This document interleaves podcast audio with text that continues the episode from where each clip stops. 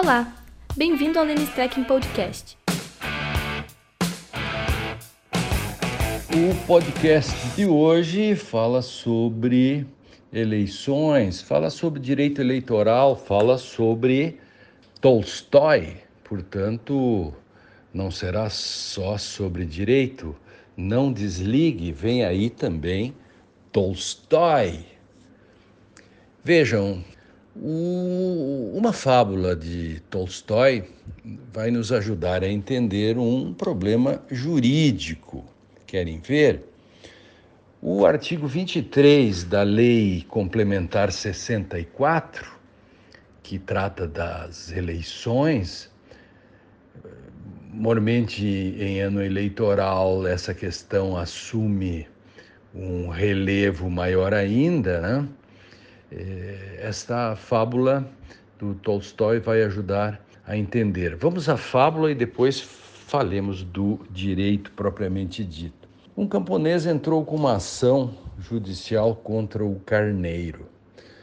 Ah, naquele momento, a raposa ocupava as funções de juíza. A juíza raposa fez comparecer na sua presença o camponês e o carneiro e começou a audiência. Fale do que reclamas, camponês. Veja isso, disse o camponês. Na outra manhã, eu percebi que me faltavam duas galinhas. Eu não encontrei delas nada além dos ovos e das penas, e durante a noite o carneiro era o único no quintal. A juíza raposa então interroga o carneiro. O acusado, tremendo de medo, rogou graça e proteção à juíza. E disse: Esta noite eu me encontrava, é verdade, sozinho no quintal, mas não saberia responder a respeito das galinhas. Elas me são, aliás, absolutamente inúteis, pois eu não como carne. Chame todos os vizinhos, ajuntou ele, e eles dirão que jamais me tiveram por um ladrão e tampouco um comedor de carne. A raposa questionou ainda o camponês e o carneiro, né, mais um pouco e sobre o assunto e depois a juíza raposa sentenciou. Aspas. Toda noite o carneiro ficou com as galinhas e como as galinhas são muito apetitosas, a ocasião era favorável, eu julgo, segundo a minha consciência, que o carneiro não pôde resistir à tentação por consequência, eu ordeno que se execute o carneiro e que se dê a carne ao tribunal e a pele ao camponês. Está encerrada a sessão. Fecha aspas. O que a fábula de Tolstói, Liev Tolstói, nos conta, a par de demonstrar a necessidade de uma, digamos assim, uma raposa de garantias, né?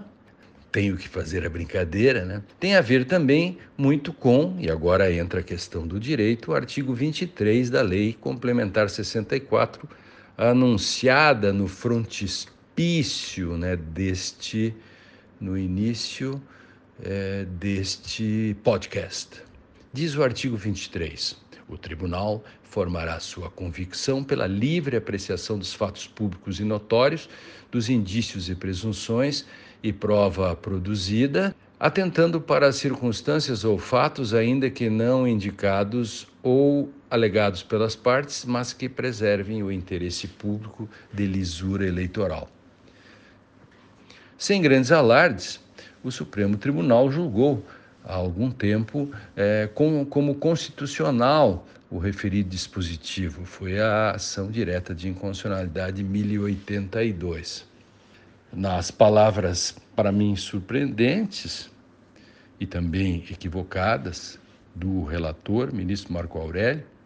Nesse sentido, achei, uh, por isso que eu estranho uh, que tenha sido o ministro Marco Aurélio, ele diz, aspas, a possibilidade de o juiz formular presunções mediante raciocínios indutivos feitos a partir de prova indiciária e fatos publicamente conhecidos ou das regras de experiência não afronta o devido processo legal, porquanto as premissas da decisão devem ser estampadas no pronunciamento, o qual está sujeito aos recursos inerentes à legislação processual. Mas aí está o busilis.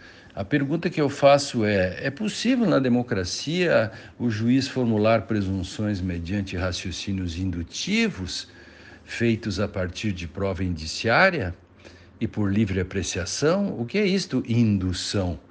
É, primeiro, se a apreciação é livre, as presunções também são as dele, juiz. Presunção, aliás, nem pode resultar de livre apreciação. A redação do dispositivo acaba sendo um queijo suíço. Impressiona mesmo que, até com o advento do Código de Processo eh, Civil 2015, essa questão tenha suscitado tão pouco debate no Brasil.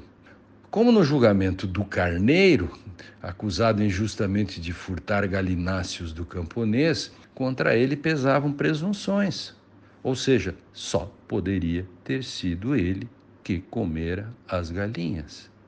E a juíza, a juíza Raposa, da fábula do Tolstói, com base em sua livre convicção, apreciando fatos públicos e notórios, mandou esfolar o pobre carneiro. Formulou contra o carneiro, de forma indutiva, uma presunção. Qual é o problema de induções e julgamentos por presunções? Um não, são vários problemas. Vários. O principal deles é que em por presunções, o pobre do usuário não pode provar o contrário, ele é culpado de plano, só porque só podia ser ele e que todo mundo sabe que foi assim. E tem outra, o, o que é isso, o interesse público da lisura eleitoral, que tudo justifica? Quem dirá o que interessa ao público? Vejam a fragilidade normativa de um dispositivo desse tipo.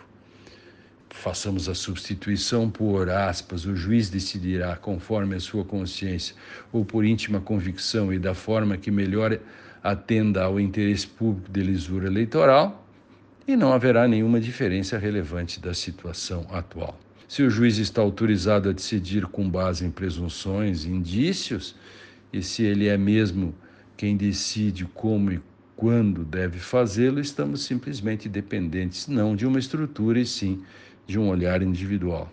Eis aí esse problema, por isso é que o protagonismo e o modo como isso está posto na, na lei complementar tão antiga, né? Esta lei complementar, imagina, olha a idade dessa lei complementar que ainda acaba sendo aplicada. Para fechar, eh, eu faço um, trago um aforismo que um aforismo que é atribuído a John Selden, morto em 1654, né?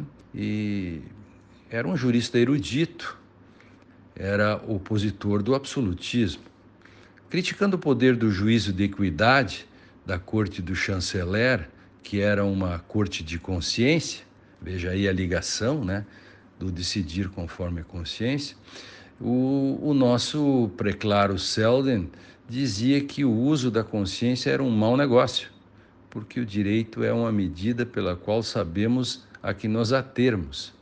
O juízo de equidade é o contrário, depende da consciência daquele que é chanceler e como esta pode ser mais larga ou mais estreita, o mesmo acontece com a equidade.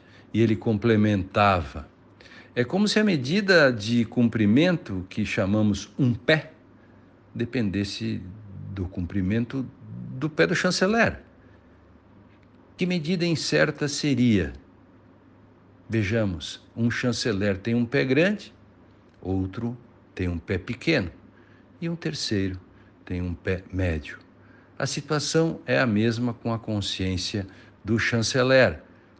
A situação é a mesma com relação às presunções indícios, às induções e quejantos.